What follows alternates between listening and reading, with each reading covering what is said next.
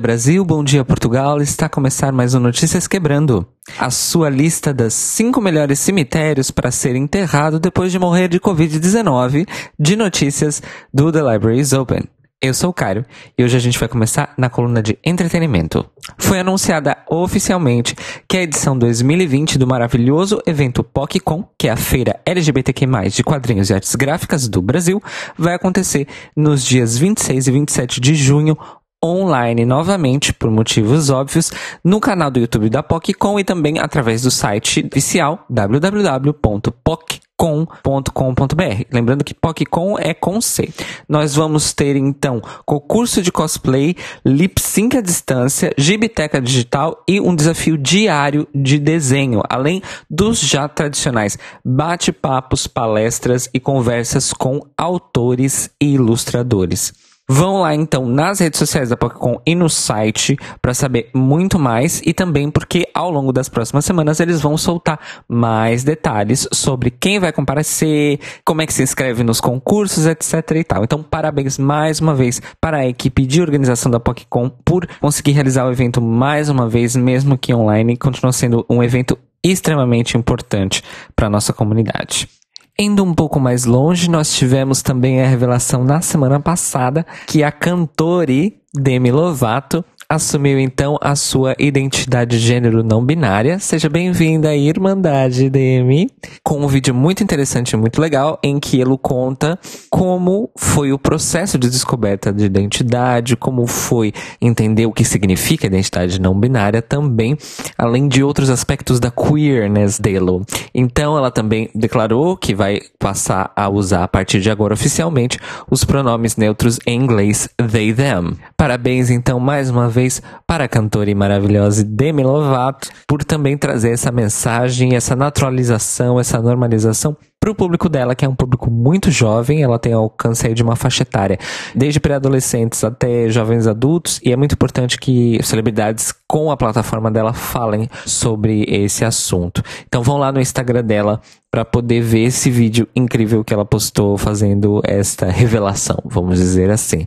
E aí fica aqui o beijo pro Telo, que é muito fã de Demi Lovato. Para terminar, nós também tivemos uma grandíssima e importantíssima revelação de uma grandíssima e importantíssima pessoa famosa lá nos Estados Unidos, que é o nosso amadíssimo Billy Porter, estrela aí de Pose e também grande ator do teatro musical lá nos Estados Unidos ele revelou através de uma entrevista exclusiva ao The Hollywood Reporter que ele vive com HIV já há 14 anos e que ele resolveu aproveitar esse momento e a força que a equipe de Pose e a própria história de Pose deram para ele para poder falar isso abertamente.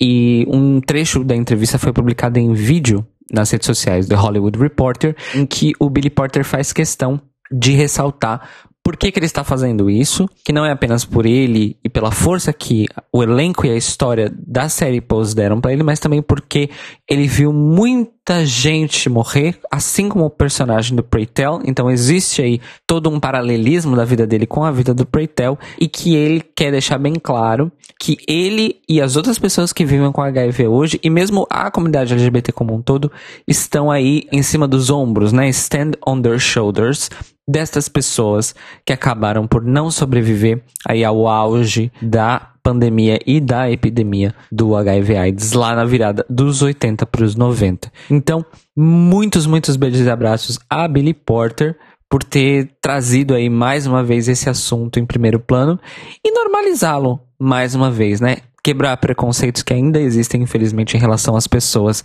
que vivem com HIV. Vamos então adentrar as águas turvas do Boletim Drag Race, o seu boletim semanal sobre RuPaul Drag Race e correlatos, para falar que nós não vamos ter um descanso tão cedo, meus amores, minhas amoras, porque aparentemente teremos sim uma versão de RuPaul's Drag Race All Stars internacional apesar de já ter status de confirmada, ainda tá tudo muito nebuloso em relação a isso. Por quê? No Reddit, as coisas ganharam um pouco mais de força na semana passada, porque algumas queens das várias edições de Drag Race que já foram ao ar aí ao redor do planeta começaram a aparecer com buracos de agenda. E eu sei que a gente está no meio da pandemia, mas essas queens de Drag Race estão aí trabalhando bastante com festivais e programas digitais, né, de drag.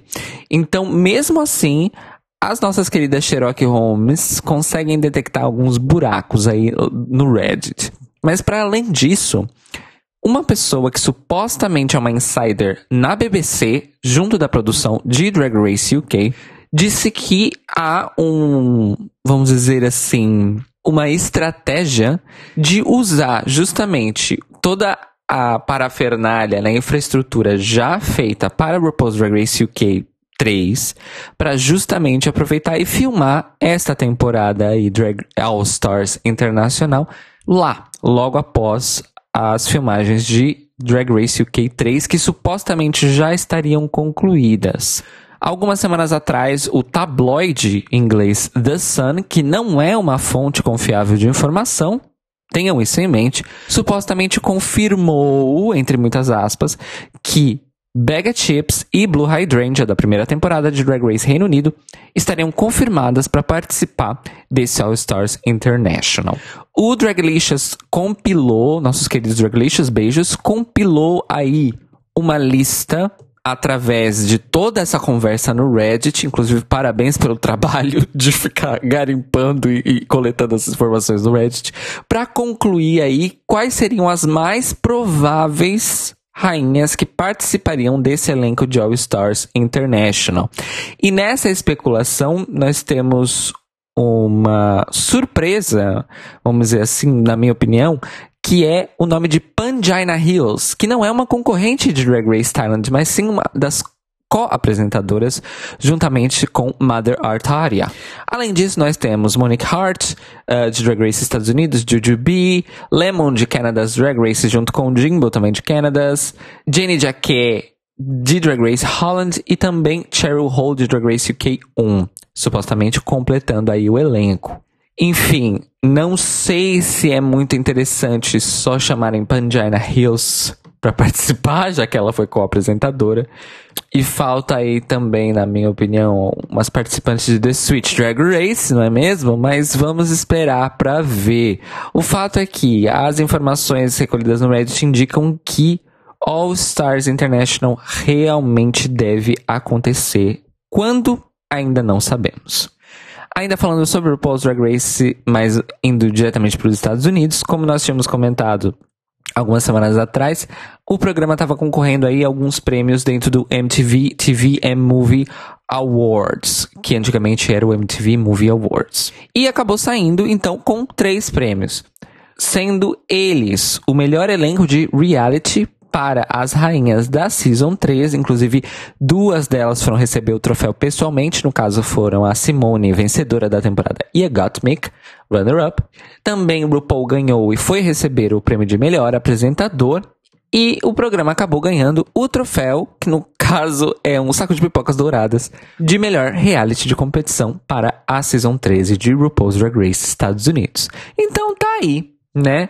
O programa segue Snatching Trophies. Merecidamente? Já não sei dizer. Fica aí para conta de vocês. Voltando ao universo All Stars, vamos falar de All Stars Estados Unidos 6. E isso é uma coisa que realmente aconteceu, amores. Saiu da boca da própria Esfinge. E quem é essa Esfinge? Essa Esfinge é a drag favorita de nossa querida Luísa Lunática da equipe do The Libraries Open, a Delano, que revelou aí nas suas redes sociais que foi convidada para retornar em All Stars Estados Unidos 6, mas disse não. Pois é, ela achou que é melhor não tentar de novo, ela não tá com cabeça para isso e talvez seja melhor para ela própria não se colocar numa posição parecida ou igual de quando ela participou anteriormente em All Stars 2 e acabou aí passando por momentos muito, muito difíceis psicologicamente. Então, parabéns para a Dor Delano por além de tomar consciência e cuidar da sua própria saúde mental, daí essa essa informaçãozinha que os fãs amam receber, amam, amam, amam. Ela falou tudo com muito cuidado, não é? Para também não se ferrar judicialmente junto com a World of Wonder, mas entregou aí então que All Star 6 já fez a sua seleção de elenco, sim, amores. Então é possível que nas próximas semanas já teremos aí alguns vazamentozinhos ocorrendo sobre isso. E, quiçá, a temporada, ela própria, o Star 6 Estados Unidos, estreando ainda em 2021. Eu sinceramente espero que não.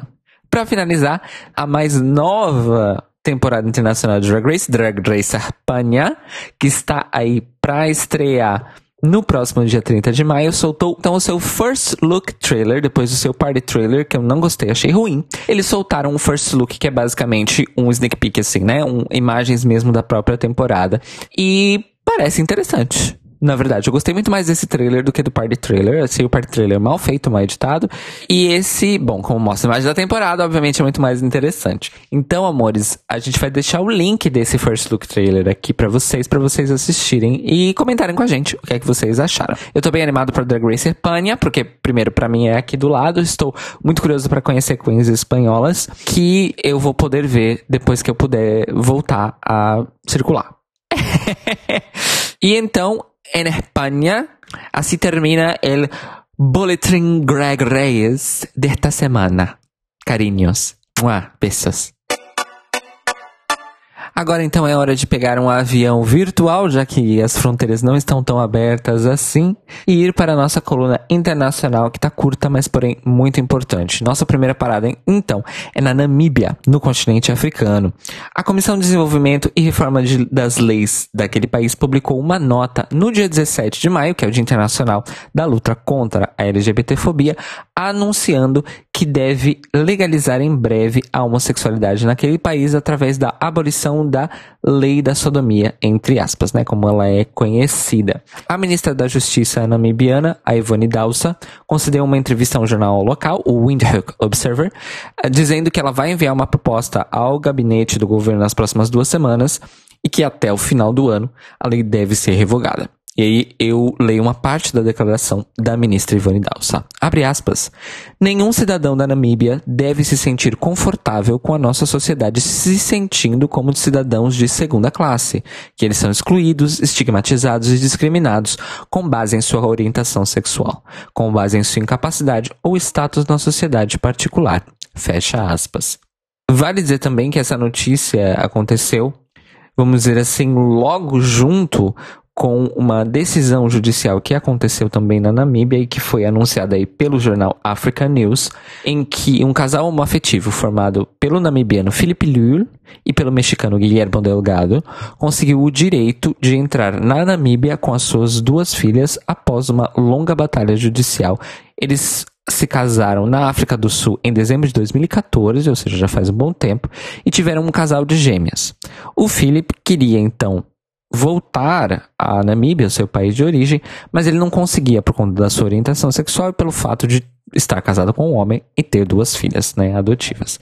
Ele diz que é um passo muito positivo essa questão de descriminalizar, não é, a lei da sodomia e as pessoas homossexuais no geral na Namíbia, e que ele fica feliz que ninguém no futuro tenha que passar pela batalha judicial que ele passou para simplesmente poder viver com a sua família no seu país de origem. Então, parabéns aí à ministra da Justiça, Ivone Dalsa, que está liderando essa batalha, vamos dizer aí, e espero que todos os poderes responsáveis na Namíbia consigam então dar esse passo à frente para a comunidade LGBT naquele país. Agora, uma notícia internacional, que na verdade é uma notícia de cá, notícias de cá, é que, para a alegria nossa, aqui na região de Lisboa, em Portugal no geral, a marcha do orgulho LGBTI da capital portuguesa já tem data para acontecer e vai voltar a acontecer presencialmente. A comissão organizadora decidiu que esse ano, no dia 19 de junho, a partir das 18 horas, com medidas estritas de segurança, a Marcha do Orgulho LGBTI vai descer então a Avenida da Liberdade, uma das principais avenidas aqui de Lisboa, tal como na sua primeiríssima edição. Na nota que anunciou aí o que é que vai acontecer, a organização disse, abre aspas, mesmo com máscara, a nossa voz não será silenciada, nem os nossos rostos serão apagados. Junta-te a nós. Fecha aspas. Eu espero poder comparecer, não sei ainda se eu vou trabalhar ou não no dia, mas fica aí então essa esperança de que no dia 19 de junho então tudo vai correr muito bem com o retorno da Marcha do Orgulho LGBTI a Lisboa e esperamos também que outras cidades portuguesas que têm as suas marchas possam seguir este exemplo e conseguir realizar também as suas marchas presenciais com segurança. E é muito importante porque aqui em Portugal, infelizmente, estamos passando por um crescimento da extrema direita, apesar de estar sendo num ritmo mais lento que o resto da Europa, ainda está acontecendo com certeza, com a conivência dos órgãos de comunicação social de massa e os seus interesses neoliberais, que, enfim, se eles precisarem se aliar ao fascismo para conseguir o que eles querem, eles vão se aliar, assim como a gente bem sabe. A gente que é do Brasil, a gente sabe bem como é isso, né, amores? Então é isso. Parabéns, então, para a comissão organizadora da Marcha do Orgulho LGBTI de Lisboa. E se eu for mesmo na marcha, é óbvio que eu vou contar tudinho para vocês. Agora sim, vamos mergulhar nas águas turvas, porque cheias de merda e vômito, tudo que há de ruim no universo do Manicômio Brasil SA. Gente, é assim, tem sido basicamente impossível se manter informado o suficiente sobre o Brasil com o nível e o ritmo de tragédias por minuto que acontecem. Primeiro, porque nós atingimos aí durante a pandemia uma média de uma morte de brasileiro a cada 30 segundos por dia por causa da Covid-19. Estamos nesse nível. E mesmo assim, o jornal Folha de São Paulo teve a pachorra, a coragem e o despautério de publicar uma matéria com o seguinte título: Os cinco melhores bares para assistir a final do Campeonato Paulista. Segunda coisa, vamos atingir muito provavelmente a marca de meio milhão de mortos por Covid-19 durante o próximo mês. Estamos agora na casa dos 450 mil mortos de Covid-19 no Brasil durante a pandemia. E neste último domingo, vulgo ontem, nosso querido presidente excrementíssimo Jair Bolsonaro achou por bem, junto com o ex-ministro Pazuzu, organizar uma manifestação pró a si mesmo na Barra da Tijuca, no Rio de Janeiro, com uma procissão de motocicletas. Infelizmente, milhares de pessoas compareceram sem máscara e aí totalmente aglomeradas e não satisfeitas ainda fizeram questão de tentar agredir e conseguir expulsar vários, vários jornalistas e órgãos de imprensa do evento que tiveram que ser escoltados pela polícia para longe dali para não sofrerem nenhum tipo de agressão física de fato. Este é o Brasil de Bolsonaro em pleno século 2021, no segundo ano da pandemia. Enfim, tudo pode ficar pior. Temos aí então a segunda semana de CPI da pandemia da Covid-19. Muita coisa aconteceu, os destaques foram com certeza as grandíssimas e deslavadas mentiras dele mesmo, Pazuzu, na CPI Palusa, né? Como diz o arroba me arrependi.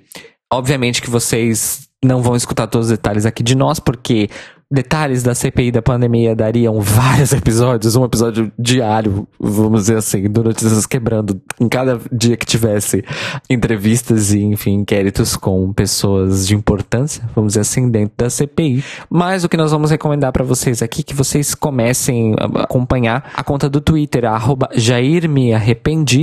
Vamos deixar o link aqui na descrição, que eles estão fazendo a melhor cobertura da CPI da pandemia, ao ponto do próprio relator Renan Calheiros se utilizar de informações e questões fornecidas pela Jair Me Arrependi para poder ampliar o escopo dos questionamentos das pessoas e também trazer novas informações e também trazer verificação de fatos daquilo que as pessoas estão dizendo. Normalmente daquilo que as pessoas estão mentindo sobre, né? Até o momento nesta CPI. Então vão lá, acompanhem Jair Me Arrependi, porque vale muito, muito a pena. Eles fazem a cobertura ao vivo e também também checagem de fatos ao vivo, que é muito importante para a gente ficar sempre alerta e saber o quanto essas pessoas estão mentindo supostamente sob juramento. Como tudo pode piorar, o governo federal está preparando um decreto, atenção, está preparando um decreto que é considerado ilegal e inconstitucional para limitar e até proibir a retirada de posts e perfis de redes sociais. Segundo essa proposta do governo Bolsonaro, as publicações só poderiam ser apagadas por ordem judicial e em casos de crime expresso e provado ou violação ao Estatuto da Criança e do Adolescente. Qual é o objetivo do governo Bolsonaro com este projeto de decreto? É basicamente permitir que as fake news a favor dele próprio circulem livremente sem poder ser questionadas, denunciadas ou tiradas de circulação. Isso é extremamente grave porque é mais um ululante gesto de um governo autoritário, ditatorial, totalitarista, fascista. É isso, gente. Se preparem, porque ele quer tentar fazer isso colar. Não sabemos ainda o que exatamente pode ser feito, mas por ser considerado ilegal, por literalmente ir contra vários artigos do Código Penal brasileiro, mas principalmente ir contra a Constituição, contra a cláusula pétrea da Constituição, vamos ver se esse decreto vai poder ser feito ou não, e se ele for feito, se o STF vai poder intervir. Ainda não temos certeza. Vamos acompanhar. Passando então para as desgraças do Legislativo, a Câmara dos Deputados aprovou uma medida provisória para viabilizar a privatização da Eletrobras. A Eletrobras é a Companhia Brasileira Nacional de Eletricidade e Energia que basicamente sustenta a infraestrutura de distribuição de energia elétrica no Brasil e produção também, porque várias, acho que a maioria das hidrelétricas do Brasil ainda são geridas pela Eletrobras. O projeto que foi aprovado cria certas exigências que devem ser cumpridas pela União. E aí alivia o lado de quem é que seja que vá comprar aí a concessão, vamos dizer assim, de operar a Eletrobras durante pelo menos 50 anos. É claro que a justificativa do projeto é de que vai gerar redução de tarifa, mas a gente já escutou essa história várias vezes e a gente sabe que é uma grandíssima mentira. Essas pessoas só estão querendo viabilizar os interesses do neoliberalismo, dos capitalistas, dos poderosos e destruir todo o aparelho do Estado brasileiro e entregar tudo para as empresas estrangeiras. É isso que eles querem, é isso que eles vão continuar querendo e é isso que eles vão tentar fazer. Foram 313 votos a favor contra 166 contra. E nós vamos deixar aqui na descrição deste episódio a lista completa da votação, porque foi uma votação aberta, não foi uma votação confidencial, então dá para saber quem foram os desgraçados que votaram a favor deste projeto da privatização da Eletrobras graças ao link fornecido aí pela nossa querida deputada federal Sâmia Bonfim do PSOL. Vamos deixar o link aqui na descrição. Então, vocês vão lá, cobrem caso os seus deputados tenham votado a favor e marquem os nomes dos desgraçados que votaram a favor e que não são os seus deputados. É basicamente para isso que a gente vai deixar a lista para vocês aqui. Em notícias um pouco menos nacionais, mas muito loucas e malucas, a Delegacia de Homicídios e Proteção à Pessoa do Paraná disse que mais três pessoas denunciaram um suspeito de cometer assassinatos de homens gays em série em Curitiba. No caso, o acusado se chama José Tiago Correia Soroca. Ou seja, gente, a gente está vivendo uma investigação em Curitiba de um serial killer homofóbico que se utiliza dos aplicativos de pegação para selecionar as suas vítimas.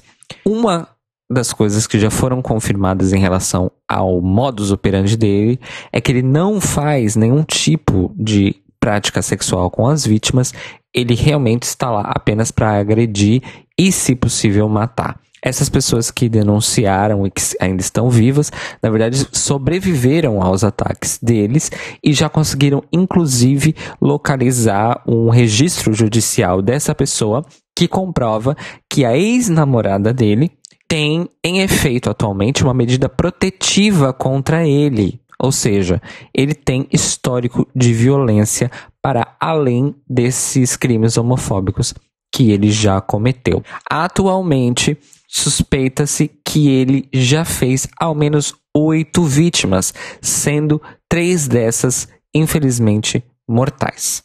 A investigação ainda está ocorrendo, novas vítimas sobreviventes estão surgindo aí para dar o seu testemunho para a polícia. Esperamos que eles consigam então localizar e prender este assassino homofóbico, esse agressor homofóbico. E o pessoal de Curitiba e do resto do Brasil por favor, por favor, se informem sobre essa notícia, gravem o rosto do cidadão e o nome dele e tomem muito cuidado nas apps de pegação. Por favor, vamos nos cuidar e vamos nos proteger.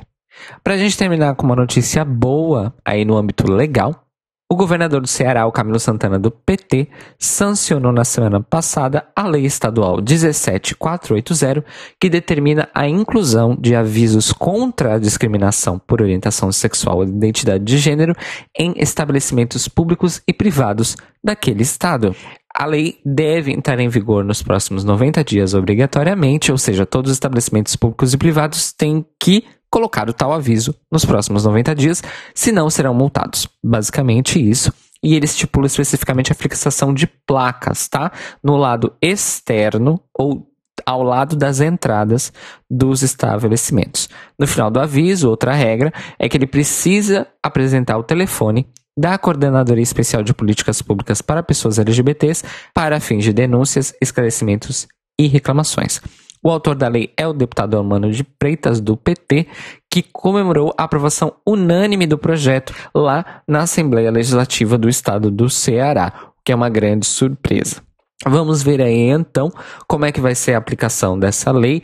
Nossos queridos e nossas queridas, nossos queridos ouvintes do Ceará, por favor, comentem com a gente, fiquem ligados, fiquem atentos para que os estabelecimentos públicos e privados que vocês porventura frequentarem vão aí cumprir essa lei nos próximos 90 dias. E se não cumprirem, já sabem, denunciem sem medo, sem dó nem piedade. E parabéns aí para a Assembleia Legislativa do Ceará e para o governador do Ceará por ter colocado em prática e em tão pouco tempo uma lei que pode sim mudar a realidade prática de muitas pessoas LGBT daquele estado. E assim a gente termina o nosso Humanicômio Brasil SA dessa semana, em pelo menos uma notícia boa.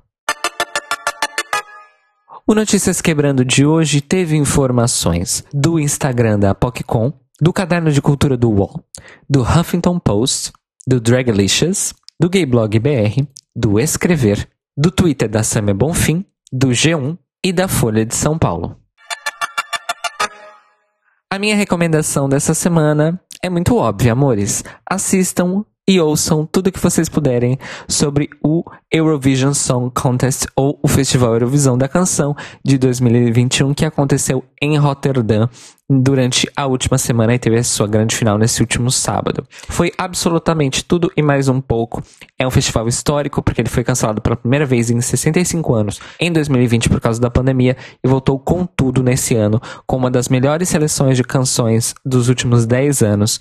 Muito forte o concurso com uma grande representação LGBT abertamente assumida e também nós tivemos a primeira apresentadora trans da história do evento, que foi a maravilhosíssima e já icônica Nikki Tutorials, que ano passado já teria sido apresentadora, mas ela teria sido apresentadora online, ou seja, da segunda tela do evento, com o canal no YouTube e tudo mais. E esse ano, além de manter essa posição, ou seja, ela fez vários programas para o canal do YouTube do Eurovision, inclusive fez entrevistas com todos os participantes, foi absolutamente incrível, ela é maravilhosa, todo mundo já sabe disso, mas ela também apresentou o próprio concurso nos três dias, nas duas semifinais e na final. E ela arrasou, simplesmente arrasou demais, ela é muito, muito mesmo maravilhosa. Então, vão lá e se informem sobre esse pedaço de cultura e conheçam aí a música do mundo.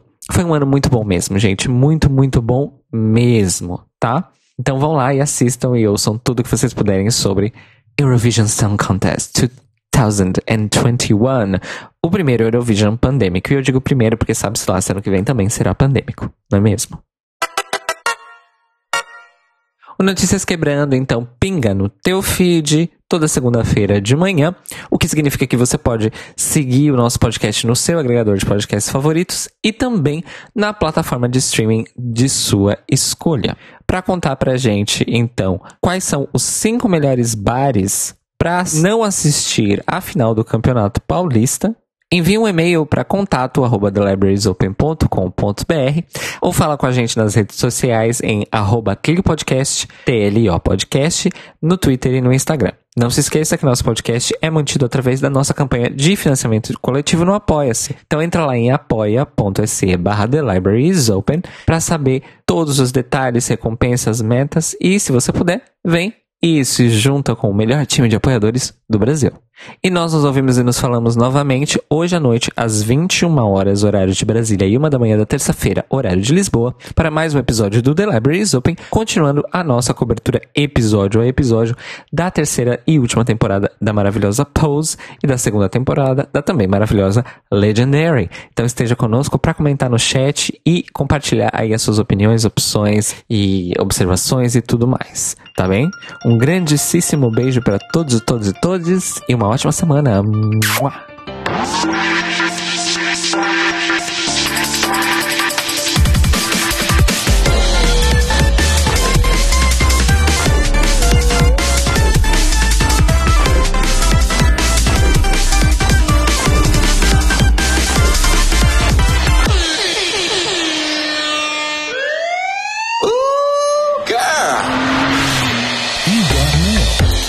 São os nossos queridos apoiadores que nos ajudam a fazer do Clio um podcast cada vez melhor por meio da nossa campanha no Apoia-se. Obrigado, Moris! Rafa Bibi, Ivan Ribeiro, Tonho Esteves, Tiago Querentino, Fúvio Bassalobre, Sérgio Araújo, Thaís Alves, Fred Pavão, Lucas Romeiro, Gui Gonçalves, Mia Brandão, Jean Prado, Pandora, Maíra Bueno, Inês Barreto, Cacita Alves, Valdir, Manuel Carneiro, Letícia Ferreira, Vitor Vilaverde, Arthur Mois, Raboni Santos, Edgar Torres, Alu Vieira, Inoue, Juliano Lopes, Tata Finoto, Malcolm Bauer, Senhor Basso, Feliciano Silva, Nájila Sanderson, Danilo Cursino, Marcos Vinícius Barbieri, Lana Andrade, Maria Lua, Pri Armani, Matheus Henrique, Fernando Xisto, Guilherme Piaça e Brenner Guerra. Se você quer ouvir o seu nome no final de todos os nossos episódios, vai lá em apoia.se barra The Libraries Open, confira as nossas metas, escolha as suas recompensas e se torne uma apoiadora do The Library is Open. Oh, crrr, crrr. Crrr.